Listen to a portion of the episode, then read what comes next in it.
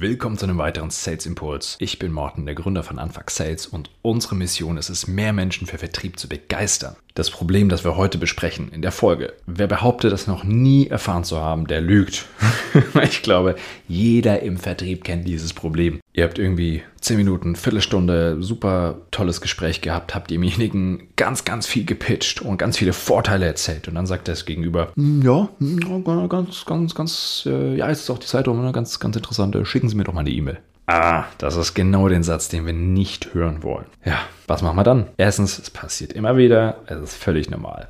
Na, das haben wir mittlerweile gelernt. Aber die Frage ist einfach, wie reagieren wir drauf? Wir können es nicht beeinflussen, dass die Frage kommt. Wir können nur darauf Einfluss nehmen, wie wir darauf reagieren. Die meisten sagen einfach, na gut, dann schicke ich halt die E-Mail und fünf Tage später mache ich den Nachfass. Okay, was habe ich denn zu verlieren? Ganz einfach. Geld, eine Opportunity, einen möglichen Abschluss haben wir zu verlieren, weil wir keine Klarheit geschafft haben. Ich zeige euch jetzt eine Formulierung, die ihr ab jetzt immer nutzt, wenn ihr diesen Einwand bekommt. Dieses, schicken Sie mir mal eine E-Mail. Schauen wir uns mal an, was der Satz eigentlich bedeutet. Es gibt zwei Bedeutungen. Bedeutung 1 ist, ich habe kein Interesse, ich traue mich aber nicht, dir das zu sagen, liebe Verkäufer. Fair. Na, das passiert manchmal. Die Leute sind einfach nicht so offen und transparent, wie wir es uns erhoffen. Derjenige will sich herausreden, möglich dieses Gespräch beenden. Vielleicht waren wir auch unpassend, vielleicht ist es auch der falsche Ansprechpartner. Na, wir haben nur die Klarheit nicht geschafft. Okay, fair. Der zweite Punkt ist, die zweite Bedeutung, ich habe grundsätzlich Interesse, vielleicht passt es mir gerade aber einfach nicht. Oder das Thema ist ein bisschen zu komplex, ich habe gerade deinen Pitch gar nicht genau verstanden. Ich habe jetzt auch nicht genug Zeit, ich will mich wirklich einlesen. Oder ich brauche das Dokument, um mit einem Kolleginnen Kollegen drüber zu sprechen, um das besser zu verstehen. Aber irgendwas habe ich vielleicht doch verstanden, was mir weiterhelfen könnte. Der Punkt ist, wenn wir jetzt einfach nur Informationen nachschicken und klassischerweise fünf Tage später den Nachfass machen, da haben wir wirklich viel zu verlieren. Wir haben die Person jetzt am Telefon, also nutzen wir die Chance. Wenn also die Frage danach kommt, können Sie mir einfach eine E-Mail schicken, dann kommt der Satz. Eine E-Mail?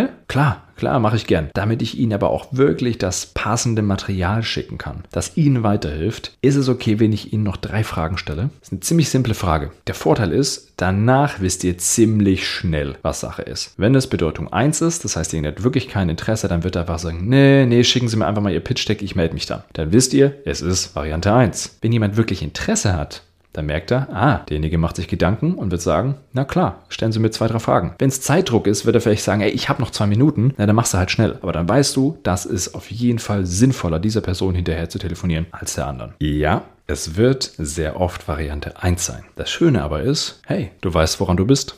Du weißt, dass du da möglichst deine Energie nicht verballern solltest. Das heißt, wenn jemand sagt, nee, ich will jetzt einfach nur diese blöde Pitch-Deck von dir, ciao, dann schaffst du Klarheit. Schick die E-Mail raus. Natürlich schicken wir die E-Mail raus. Stell dir aber einen Reminder oder eine idealerweise eine Automatisierung ein und mach die Schublade zu. Raus aus den Gedanken. Das ist keine Opportunity, auf die du dich jetzt fokussieren solltest. Natürlich haben wir den Reminder und in fünf Tagen steht da dran, mach mal kurz einen Nachfass. Ja, oder wir machen es sogar automatisiert. Wunderbar. Wir lassen natürlich diese Opportunities nicht liegen, aber sie sollten uns nicht mehr weiter beschäftigen. Was uns beschäftigen sollte, und dafür haben wir jetzt nämlich Zeit, sind die paar Mal, wenn das Gegenüber gesagt hat, ja, wunderbar, nee, stellen Sie jetzt kurz zwei, drei Fragen, gar kein Problem weil ihr habt gezeigt, dass ihr gut verkaufen könnt. Ihr habt der Person im Nachhinein relevantes Material und nicht einfach euer Standard-Pitch geschickt. Material, das die Person weiterbringt. Und wenn sie sich schon offen gezeigt hat, dann wird diese Person auch in diesem Telefonat noch ein Follow-up-Call ausgemacht haben. Beziehungsweise natürlich ist das ein Call to Action, den ihr nach vorne treibt. Wie man das macht, gab es auch schon eine Folge dazu. Einfach reinhören. Jetzt seid ihr im relevanten Austausch mit einer Person, die das wirklich spannend findet. Also, es ist wirklich ein simpler Satz. Und ich würde euch raten, ihr müsst ihn nicht eins zu eins nehmen. Schreibt einen Satz, der zu eurem Wording, zu eurem Duktus passt. Schreibt ihn euch irgendwo neben das, neben das Telefon, wenn ihr telefoniert. Probiert es einfach aus, weil, wie ein Kollege von mir schon gesagt hat, nicht gekauft hat er schon. Ihr habt nichts zu verlieren. Wenn ihr es anwendet, freue ich mich, wenn ihr mir Feedback gebt. Kommt gerne auf LinkedIn, dort findet ihr mich unter Morten Wolf. Einfach die Suchleiste eingeben. Allzu viele davon gibt es nicht. Und dann addet ihr mich und ich freue mich immer von euch zu hören, ob euch der Podcast weiterhilft. Und wenn ihr Themen habt, die ihr gerne mal besprechen wollt oder die ihr hören wollt in dem Podcast, sagt es mir. Und wenn ich es dann auch spannend finde, dann bauen wir es hier ein.